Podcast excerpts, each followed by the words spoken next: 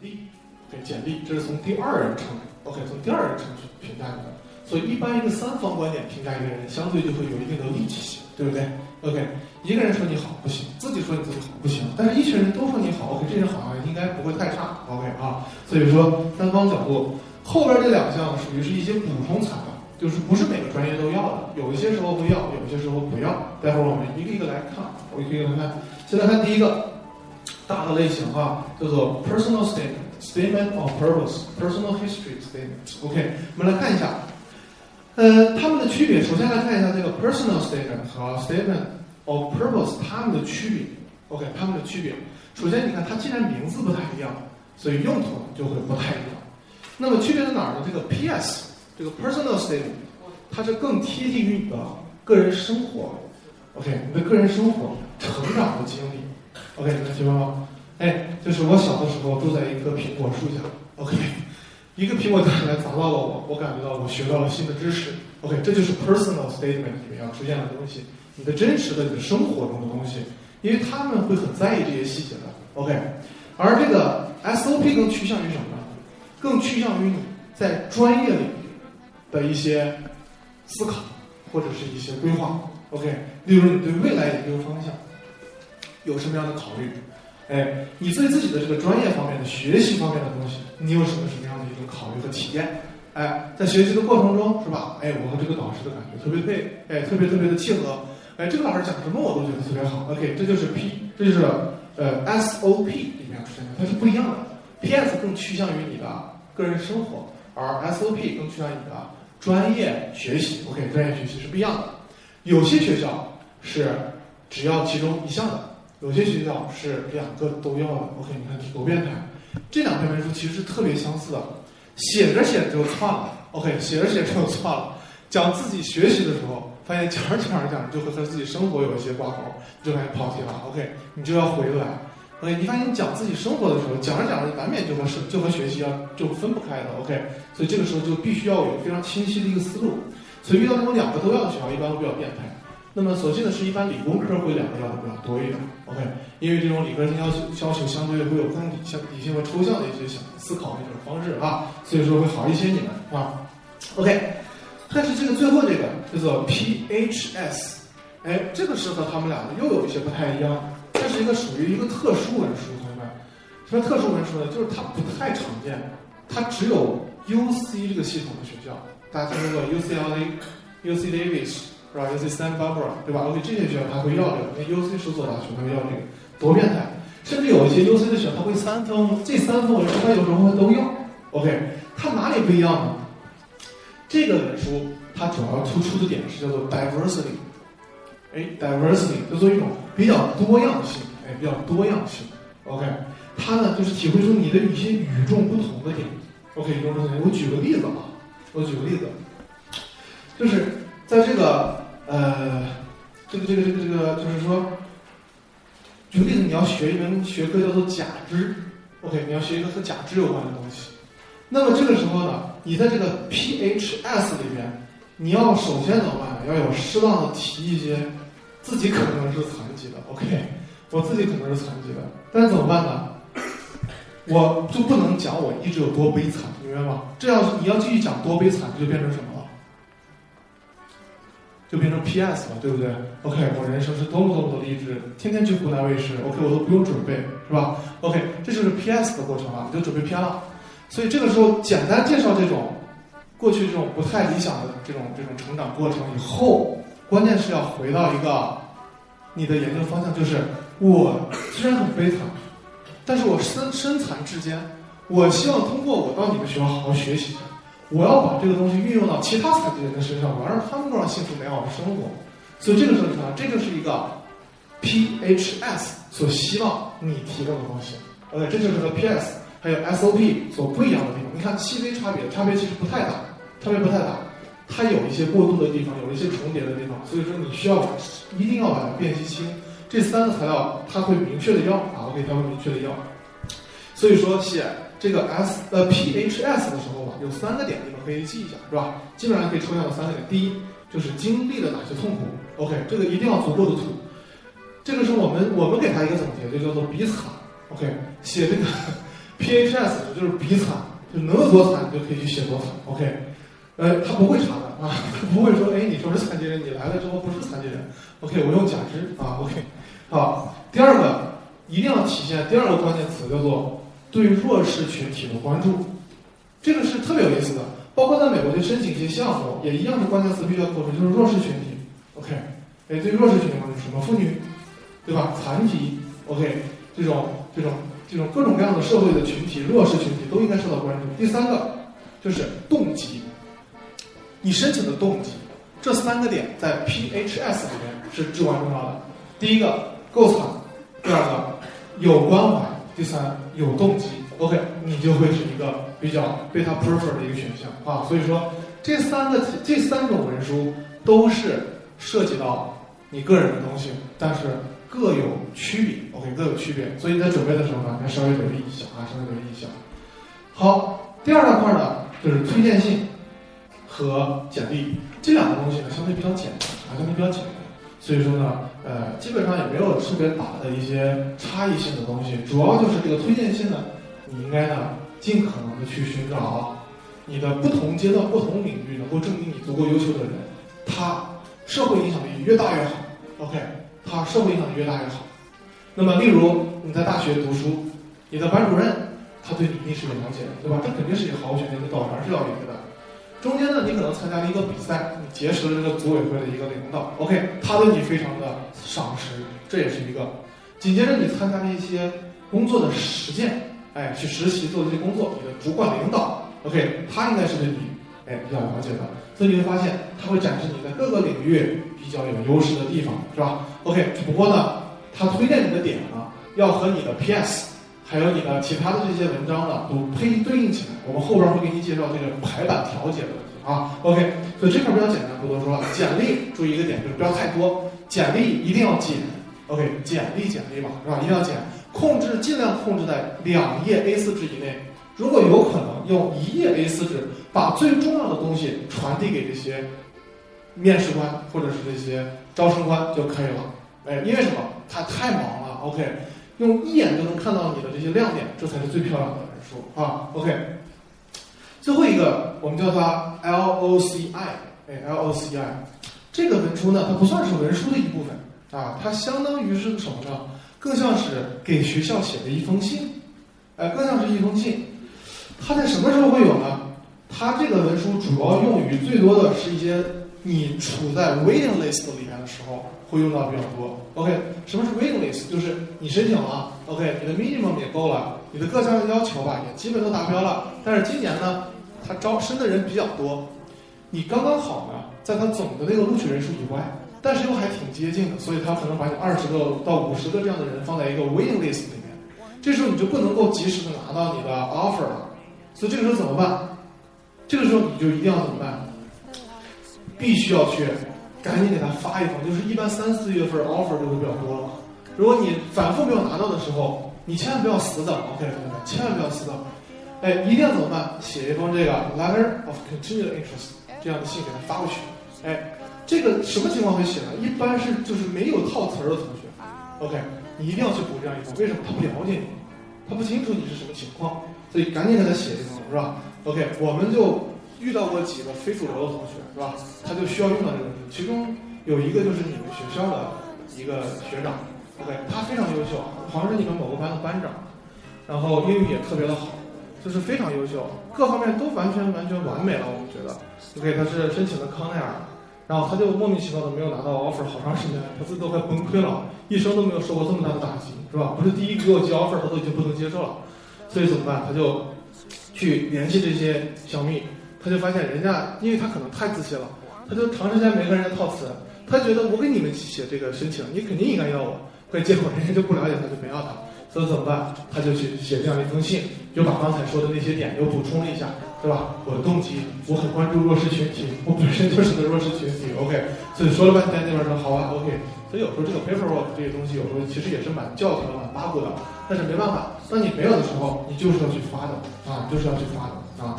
OK，所以往往一般这个 LOCI 这个文书是用于处在 waiting list 里的同学的时候，你要怎么办？立即去记录去啊同学立即记录去。好。最后一个就是一些 essays，就是对于咱们学校来说呢，申请商科同学比较多，这个 essay 是会比较多。这个 essay 相当于是一些命题作文，就是你申请这个学校，它根据你的这个，可以根据你的吧，就是某一年它就会有一些题目，会给你一些命题，会让你写作文一样的去答这些题。OK，有些文章确实特别不好写，所以如果你遇到这些材料的时候，祝你幸福，是吧？所以你要 把它弄一下。OK，这部分内容就没有什么共性了。啊，就没有什么太大的共性了，主要就是一些相当于像面试一样的一种书面题，OK，那么你答起来的这些算法啊、思考问题的这种逻辑啊，还有你这个人整个的这种思维模式啊，都在这些文章中会有所体现，所以你要尽可能力求把这些文章写的尽量的好，是吧？这样的话会让你的申请有很大的帮助，OK。当这些文书你历经千辛万苦，你基本都做完以后。你的申请大概一半儿结束了，OK，一半儿结束了，所以这是一个非常辛苦的过程啊。紧接着要干的是什么？网申和寄送，OK，网申和寄送。那么网申这个部分有这么几个东西要注意，就是第一个，就是这个网申的时候啊，尽可能的避开高峰，OK，尽可能避开高峰，因为这个网申的时候，如果它在最火热的时候你申请了，你会发现网站特别难打开。他们这些学校啊，都不是很热衷于这个这个升级这些部分的东西，他们很在意的是这些学生的上学的体验。OK，你会发现去了美国之后，他那个教室简直是太太豪华了。OK，越好的大学教室越豪华，但是他们的网速实在是太烂了。OK，确实太烂了，所以怎么办？你要注意网速，因为你要上传很多的文件，例如你的 PS、PHS 是吧？还 SOP 这些东西怎么办？你要去上传，OK，上传会非常非常费时间，而且呢。你要填很多很多的表格，它那个地方网页有一段时间不响应，就打不开了。OK，就就就重新刷新，一刷新全没了。所以怎么办？所以尽可能的把那些信息啊，先截个图什么的，然后呢做成一个表格，把这些信息呢放在你的一个电脑文件里，然后一打开网页之后，好不容易突然间刷出来了，就赶紧把它一条条复制进去。复制是不是最快？OK，上传上东西之后，把这些文件传进去，传进去之后，啪就提交了，这样就非常快啊，非常快。同时一定要记着缴纳申请费啊，一定要记缴纳申请费，这是最关键的一步啊。OK，好，当你把这个网申做完以后，会涉及到一些材料的寄送。OK，涉及到一些材料的寄送，就是不是所有的材料你都能从网络提交的，哎，还有一些东西你需要自己提交。其中第一块呢是什么呢？就是一些官方材料。OK，第一呢就是你的成绩单。OK，大学成绩单。这个成绩单需要中英文各一份，OK，中英文各一份，一定要加盖教务处的公章，OK，一定要加盖公章。虽然他们不认识汉字，但是你保不齐遇到一个华裔或者一个中国人在那边跟你做招生关系，不排除啊，OK，所以一定要加盖教务处的公章。第二，就是你们在申请的时候，大部分同学应该是大四的上学期啊，所以说你要去开一个在读证明，也是中英文各一份，哎，在读证明中英文各一份。加盖学校公章，OK，学校公章就是学校给盖什么章，你就要盖上啊。第三个，如果你是已经毕业的同学，OK，那么你就要把你的毕业证、学位证扫一份电子版的发过去，同时要翻译，翻译完的内容你还是要到学校盖章，证明这个东西是合合格的啊。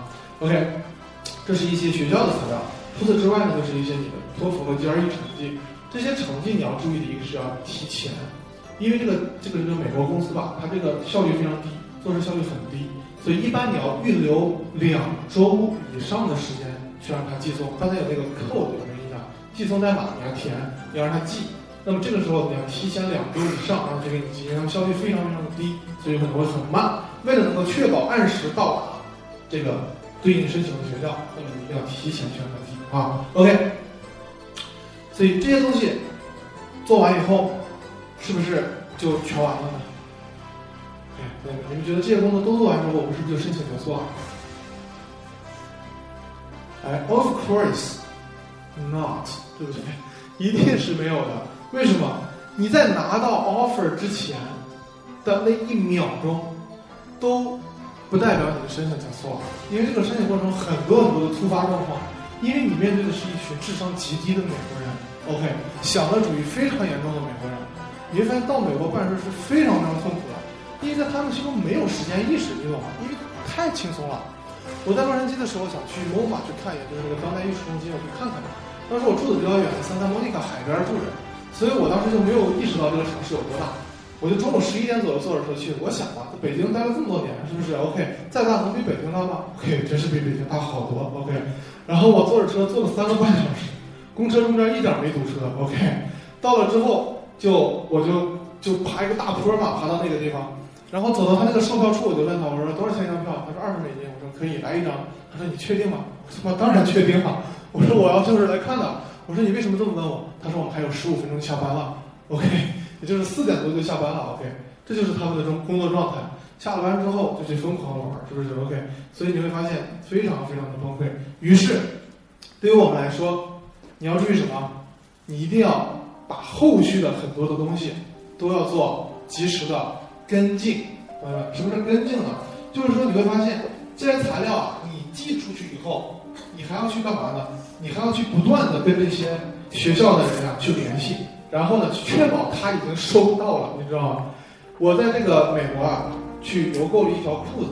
我在美国的时候，我在旧金山付了费，然后呢，从网上付完费，让他寄去哪呢？寄去普渡，不知道大家听说普渡这个大学没有？OK，我的学生在那边玩，他帮我去收一下这个邮件包裹。当我到了普渡的时候，已就已经二十天过去了。二十天的时间，我问他，我说：“你你收到这个呃我的邮件了吗？我的包裹了没有？”这个同学说没收到，OK，这个同学说没收到，当时特别崩溃，我就给这个美国的这个呃 UPS 打电话，我说这个我的这个包裹没有收到，哎，这没电了，哪个店没有电？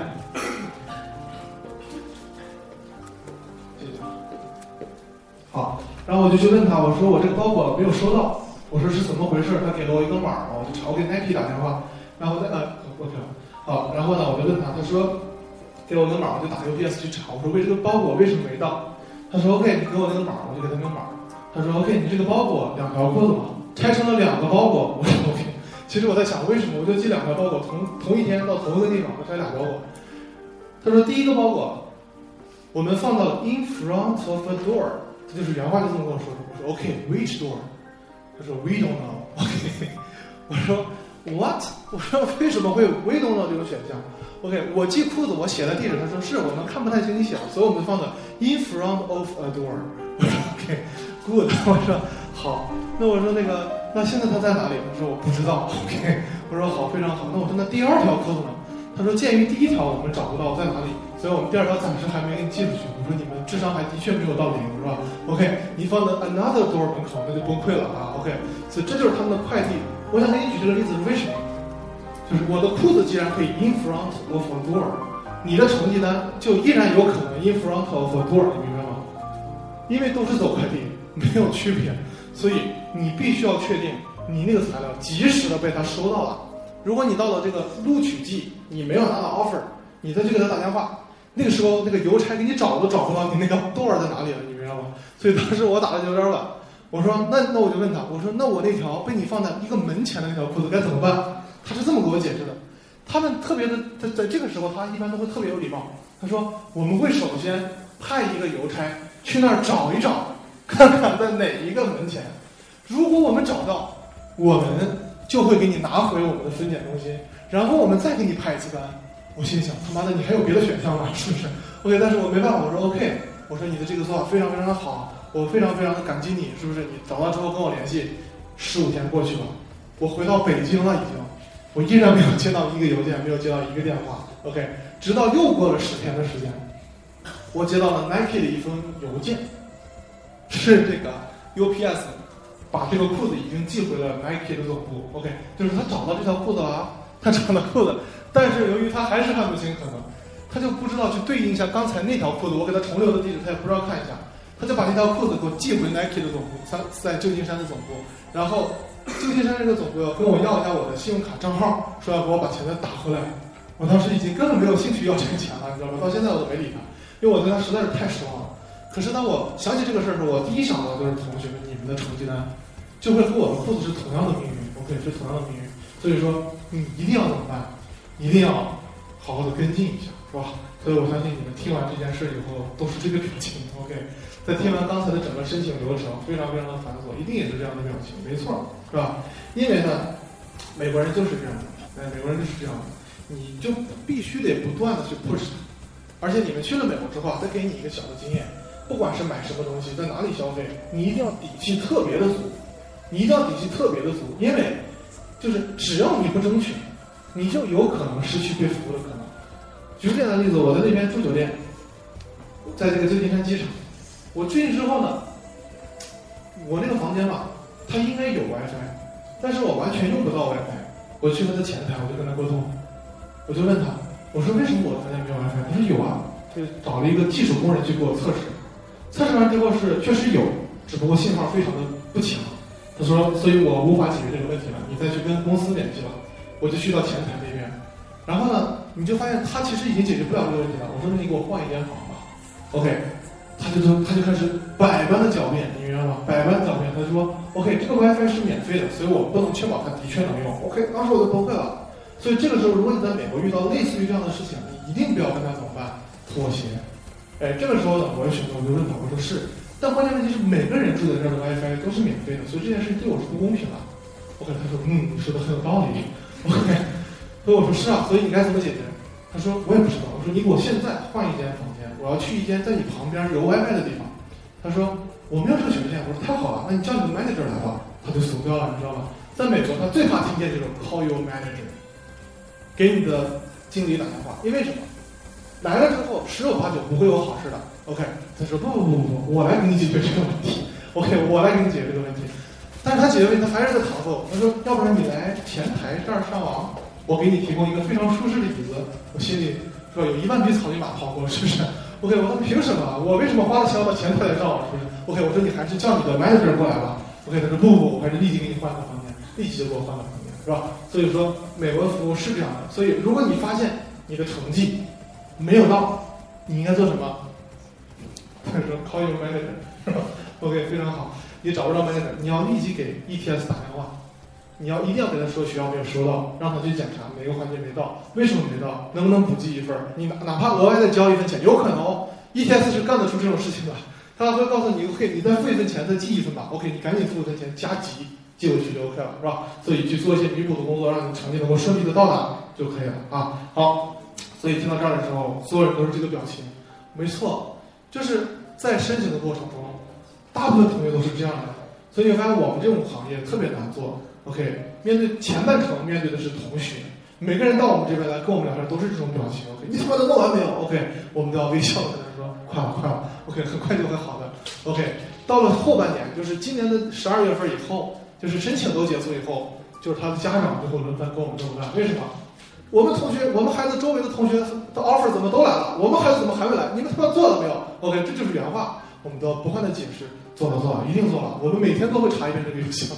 OK，我们以后每天给你发一份截图，好不好？OK，你会发现家长天天都是这种表情，怎么办？OK，这就是在申请中遇到最大的问题。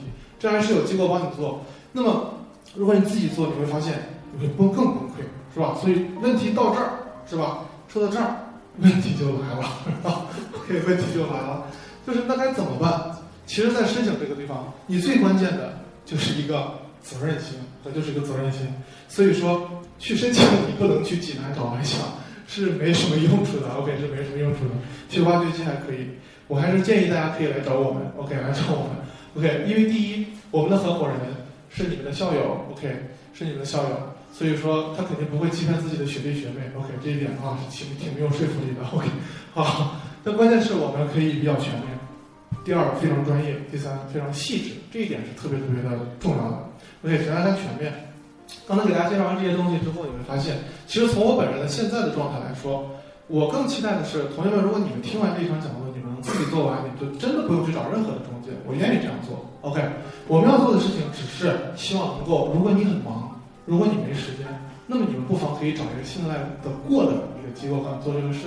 而往往去找中介的话，最大的问题就是是否够全面。中间的环节你会发现，很多的服务都是被动的。OK，都是被动的。什么叫被动啊？就是如果你不催他，他就不会来找你。我不知道你们可能还没有这个经验啊，可以和你们的学长去交流一下。OK，我们这是我们的合伙人的室友啊，这是你们的，也是你们的另一个学姐，他们。俩都是学姐。啊，OK，好，那么 他们就有一个这样的经历，就是这个同学也是非常非常的优秀，OK，当然他也是来自济南的啊，但是说他当时怎么办呢？他申请这个学校，他的他的整个背景非常的好，托福考得非常好，GRE 金金麦的考得也非常好，所有都非常好，就是问题是他的服务，喂，喂，喂，不让讲了是吗？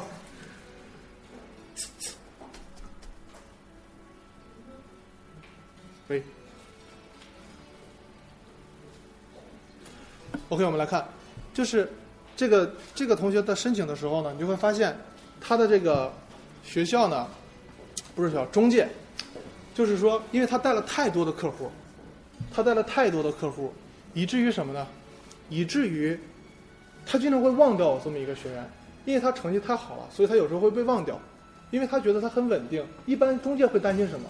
会担心退费，对不对？OK，我给你做一圈，我最后没给你申成，我退费。所以他最担心的是那些成绩不是很合格、选校太高，或者是有什么硬伤的东西，他会注意这些东西。OK，是不是没电了？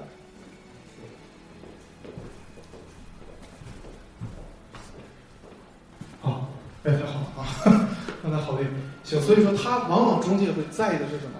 是那些不好申的，哎，是那不好申的，所以他就被忽略了。OK，所以这个问题我们是怎么解决的？OK，第一个就是我们会要求，我我们这边有课程啊，托福 GRE 的课程，所以说我们会要求从上课开始到申请结束，必须由一个老师来负责。为什么呢？因为就是在这个我们申请的过程中啊，其实你们每个人身上都会有亮点，明白吗？都会有闪光点，很优秀的地方。但是如果接触的时间不够长，次数不够多，我们找不到。我们有一个学员是学计算机的，是北林的一个同学。当时他呢给我们提供的这个 PS 的文稿，中文稿啊，里边充斥都是他参参加一些演讲大赛啊、合唱团啊、各种外出的活动啊这些信息。我们觉得吧，优不优秀这些点都能证明你非常非常的优秀。可是有个问题，你是挺计算机科学与技术专业。合唱团的经历你要说明什么？他说：“这样说明我非常全面啊。”我说：“是，你要升本科，你应该证明全面。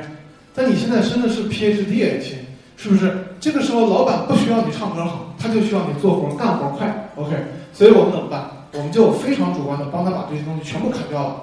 砍完之后，就发现他给我们的材料里边就没有什么亮点了，OK，几乎没有什么事例了。所以我们就把他约过来，我们把这个事实告诉他之后，他非常激动。他说：“你们都上了，我还有什么亮亮点可以去展示呢？”我们说：“没事嘛，这不是叫你过来旅游嘛，是吧？”于是就约了好几次，终于在有一次无意中聊天嘛，因为吃饭说到了他们学校的这个饭卡的问题，他就说他们在大二的时候到大三这个期间，给学校的这个刷卡系统做了一次升级，他们做了一个程序，让这个刷卡第一变得更快，第二回钱的时候啊变得更方便。OK，我说嗯，这不就是一个亮点吗？你明白吧？就在他，他都忘了这个事儿了，已经，他没觉得这是一个自己的战绩，你懂吧？他没觉得这个事儿能帮助申请，但是我们听完之后发现，这绝对是帮助啊！OK，这绝对是帮助，所以把他这个事情写进去了。这个其实是一个非常非常牛的事情，就这个肯定挺好的。OK，所以这是一个非常非常牛的事情。于是我帮他写进去之后，到了推荐信这个地方，我们就问他，我说你们你你能找到什么样的人呢？他找了两个还不错，第一他们的校长，第二当场实习的一个什么经理。我说不错，还差一封。OK。就怎么也想不出来还有谁，我们就开始引导他。我说：“你有没有家里有没有老师啊？”他说：“没有。”说家里有没有做公务员啊、做官啊？也没有。哎，我们说那再往远想一想，有没有远一点的亲戚啊？他说不了解。我说回去和你父母聊一聊，OK，看看有没有能够，哎，能帮到你的啊？OK。结果他回家之后家长聊天，果然，在美国的一个学校里面有一个做教授的远房的一个亲戚，哎，于是来了一封。一封推荐信，OK，当然了，我们听到可能挺扯的，是吧？OK，的确八竿子刚刚打得着啊，OK，但是的确有用的，的确是有用的，所以你会发现推荐信出现了，OK，你的申请材料齐活了。那么因为这些东西对你都非常非常的重要，是吧？所以你会发现沟通次数少，就是导致文书质量低的一个非常非常关键的信息啊，关键性非常关键的一个原因，OK，所以说我们这也是我们去解决这个问题一个点啊，因为我们。还是力求要做到尽量最好，所以我们保持了我们这五年左右的时间里是零失败的案例，哎，零失败我们所有的学生全部是，只有两个学生没有走，是因为他自己放弃了，就是他不出国了，现在也没出国。如果他要当时就走的话，他的材料我们也一样是可以让他走，是吧？OK，所以这是第一个全面，OK。第二个一定要专业，OK。专业是什么？就是能够把你想不到。的事情帮你想到，哎，你容易忽略的东西，他帮你完成，OK。所以刚才我给大家讲的那一系列东西，可以这么讲，同学，如果你把刚才这些信息，我跟你说的这些东西，你全照做了，你自己就把自己伸出去了，你不需要找任何的机构。所以说，我觉得还蛮专业的啊，OK，而且是你们的学姐去是我们的创始人，所以说这个文书质量，相信你们也有体会。最后一个就是我们关于这个专业的内容，给大家提供一些文稿性的东西，我们一起来感觉一下实际的案例，对吧？这是我们真正改过的文书，刚才都给大家发过一封啊，都给发过一些，你可以打开手上发着的那份材料，一起来看一下啊。哎，有多专业啊！OK，好。就是这是两封推荐信，上边这是这是一封推荐信，上边呢是呃改之前的，下边呢是改过之后的。OK，改之前改之后的，你们你们先你们先自己浏览一下，你们先看一下哪里发生了变化，调整了什么地方啊？你刚才讲的内容呢还没有太多的这种具体的文稿会出现，现在我们拿着具体的文稿来去检验一下，做到什么样的一些点就会比较专业啊。OK。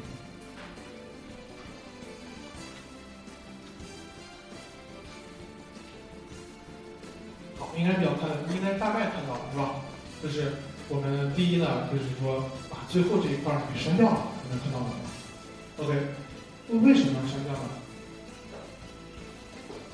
你没有看到为什么要删掉？因为啊，这个事例其实是什么呢？是与推荐人没有关系的。OK，是与他推荐人没有关系的，所以你写这个东西是没有用的。OK，我们就把它直接删掉，它不应该出现在推荐信里面。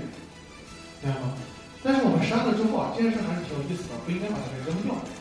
于是它应该出现在哪里啊？我们就把它整合到它的 PS 里面。哎，这样的话呢，并没有把它的一个可能突出的亮点浪费掉，同时又让它出现在了该出现的地方。这样看起来是不是会更好一点？所以，那么你如果自己写的时候呢，你也可以注意到这个点啊。这第一个。哎，第二个呢，就是我们在文稿里面有几个句子改掉了，是不是？在那个第二行这块儿。哎，第二行这块儿，我们在改过的这一行里面呢，我们把改成叫做 I still remember his。OK，看到这句话了是吧？OK，还有后边有一句第四行，那个 He was arranged for working on。你找到这两个变化没有？OK，所以这两个变化，也是很核心的，哎，很核心的，就是学生不顾一切的努力的，只是为了赢得进入这个小组的机会，哎。修改完了之后怎么办呢？就变成了我依然记得当他小时候进入小组的时候的努力，这有区别吗？人称是不是变了？OK，所以一般大部分的推荐信啊，我们都无法让推荐人给你写的，因为人家很忙，都比较都比较的都比较的这个这个这个没有时间，所以一般都是你自己写。所以如果有时候一忽略，你就会因为你在夸自己嘛，是不是？你在费尽心思夸自己，所以夸着夸着夸着就成了自己说自己了。OK，这个时候一看就穿帮了。所以一定要把这个人称调掉，更多的是在用一个旁观者的角度去判断这个人过去是怎样怎样怎样。这个时候就会有一个推荐作用，明白什么？推荐作用，OK？因为他们坚信一个理念，叫做优秀的人推荐的人一定也是优秀的，OK？所以是这样一个点啊，OK？后边呢是我们找了一个我们曾经写过的一篇 PS，哎，下一页，OK？下一页，the personal statement。这篇是这样的，这篇我们接了一个非常有趣的一个孩子，他特别的执着，就是他是让我们接着让我们要去给他写文书，因为我们是有原创写文书的服务，也有改文书的服务，改文书的服务是要远远价格低于写文书的服务的。可是这个同学很特别，他买了写文书的服务，但是要求我们一定要按照他写好的稿去给他译，去给他改。我们说，那你批个改文书就行，说没关系，就这么着吧，你给我改好点就行了。太好了，是吧？我可遇到土豪了。那不管怎么样，这哥们写的内容还是挺有意思的。哎，我们可以看一下，他这个他这个中文稿挺有意思啊。精英的意识，大众的情怀，是吧？哎，精英的意识，大众的情怀。哎，源由的大学里的第一堂课，陈老师的谆谆教诲，曾经激发起我强烈的社会责任感和意识使命感。OK，这哥们儿上去读什么专业啊？但是不管怎么样。既然服务他他要求有这样的服务，我们就努力给他做到尽量最好，是吧？所以我们就开始怎么办？开始雕琢和调整每一个细节的措辞，我们改了好多好多遍，是吧？OK，改了好多好多遍。后边呢就提供了我们历次的修改稿，OK，历次的修改稿，你们可以对比一下，OK，你们可以对比一下，一次会比一次更好，一次会比一次更精进，是吧？所以说，这也是我们一种对待文书的态度。我们是每一篇文书全部都是原创的，OK，我们是每一篇文书都全部原创的，是没有任何一篇文书套模板或者套案例的，OK。那我们可能会帮你想案例，我们可能会帮你想故事，这个是有的，但是我们不会套啊，OK。所以你会发现，哎，我们首先呢，把这个 moving words 变成了 lighting words，哎，后边呢，我们又把这个哎意识和情怀做了一个对仗的一个改改变。OK，让语言呢就变得更好。OK，这是非常非常得益于就是我们合伙人的深厚的语言功底。他今天有课，所以没办法来讲。本来计划是让你们的这个校友来讲的，但是他今天的确是有课，所以没办法来，是吧？所以呃，我们在语言这方面，大家是尽可以放心的，是一定可以达到自己书写的水准的。所以如果你时间特别紧的话，那大可以找一个服务机构帮助节省时间，这也是不错的选择啊。OK，再往后是一篇 CV。OK，是一篇 CV。因为时间关系，我就不能给大家展的特别细了啊，不能展的特别细了。不能展的细的话，时间来不及了。OK，呃，这个 CV 的话呢，我们隐去了这个申请者的名字。那么 CV 主要聊的东西呢，是一些技巧性结构。OK，是一些技巧性结构。所以你可以看到第一篇修改前的这一分，它呢其实是挺规整的，写的结构也不错。但是呢，它有一些重点不够突出。OK，重点不够突出。因为你看它的第一个 Objective Program。是 marketing and project management。OK，你看到这儿的时候，你会发现一眼看上去这个东西不明显。OK，不明显。哎，因为它就和下边的每一行是并列关系，和这个 education background 它是平行关系的。所以这个面试官都要看他心情了。如果他有心情，他读完标题再给你读一下这个专业；如果没心情，他就会忽视，或者至少不够重视你要申请的这个专业是什么。这个时候就一念之差，可能就会葬送你整个的申请了。所以你看，调整之后，我们做了一个格式几一个格式的改变，就是把那一个内容缩短到了一行，放在了姓名的下边，直接出现。也就是说，这个面试官一定会扫这样一行，姓名下边这一行内容，他一定会看的，他会非常非常清楚的 object program and so OK，非常明确。OK，同时呢，哎，把它缩短，把它由特别长的两行。变成一行，让它的可读性变得更强。OK，那么这个也会增加成功的概率。这是第一个。第二个，你看后边这个 GPA 发生了什么变化？第一个 GPA 是吧？看着就觉得直接可以把这个简历揉掉了，是不是？这他妈什么破学生？居然敢申请我们学校看着觉得这个学生很渣。但是你会发现，当你翻到第二页的时候，你就感觉一下，这样一个渣学生。摇身一变就变成了一个什么样的同学？是变成了一个在大一、大二可能迷失过自己，但是从大三、大四开始，突然间找到了人生的方向，开始奋起直追，是不是？开始玩命学习，并且越来越优秀的一个正在上升期的同学，有没有这种感觉？OK，所以这是一个小的技巧，OK，这是一个小的技巧，但是就会让你的材料变得更有吸引力，更加的吸引这些申请官的。这个偏好，那因为在美国的话，这个美国的大学很喜很喜欢什么样的同学？第一，一定是喜欢那种从小到大一路保送的优等生，这是一定所有的大学都会喜欢的同学。但并不排斥突然间领悟人生的真谛，考虑清楚自己人生究竟要追求些什么，于是开始不断的努力，奋起直追，达到优秀的同学，他依然是非常喜欢，甚至更加的喜欢。OK，所以你就会发现。他们特别喜欢的开发一些励志的故事，这些生产之间的故事。OK，发现他们国家怎么这么多生产之间的故事？你就会发现我们中国可能更多。OK，但是由于我们人太多了，是吧？OK，所以生产之间的人都无数。哎，所以说这个和你们发现不一样，不一样。所以在你的文书中，如果通过一些小的改变，可以让这些大学能够更深层次的体会到你是在上升期，而且你在变得越来越优秀，所以他也是会优先考虑的，是吧？OK，优先考虑。所以。这是一些比较小的细节啊，有一些小的细节，我给大家展示一些细节。在我们整个的工作中呢，会有更多的细节，OK，每一封文书我都一定是要亲自读一遍，并给出准确的修改建议，然后并要求四组人不断的去完成这些修改工作，是吧？所以说我们还是非常非常专业的，OK，非常非常专业的。所以这些 PPT 刚才就读过了。最后一个就是细致，刚才我们看过了，就是 CV 里边我们对每一个小的细节都不会放过，都一定会非常认真的去完成，OK，以求达到让你这个简历最好的效果。同时呢，就是一些你的 background 的一些信息，你会发现申请不同的专业、不同的学科，对你的 background 的一些兴趣点是不一样的。如果你申请的是一些商科的话，你会发现他们最在意的是什么？是你的实习的经历，就是你去哪些公司做过，你跟谁做过，你做过哪些东西，你在里面你是什么角色，这个是至关重要的。OK。所以面对这样的简历，我们一定会把他的工作经验放到最上面一块儿，因为读简历的人一定没有那么多时间的，他一定是扫一眼，所以他一旦第一眼扫到了有效的、重要的信息，他就看下去。但如果扫到信息非常非常 boring，他就怎么办？扔掉了。每天扔掉的信息非常多啊。OK，但如果你是个理工科的学生，那我们一定会把你的 publication 这这部分内容放到最上边，放到最前边，因为这是最吸引导师的，这是最吸引老板的。OK，所以说我们是非常非常在意这些细节啊。OK。然后就是到最后一块儿，我们到寄送完以后，我们的工作是没有结束的。OK，我们不是说把材料寄完，我们的工作就结束了，我们会持续跟进，直到拿到你的这个。也就是我们给那个家长的回复，不是在搪塞他，我们是真的每天都会去关注这个东西，是不是有新的变化。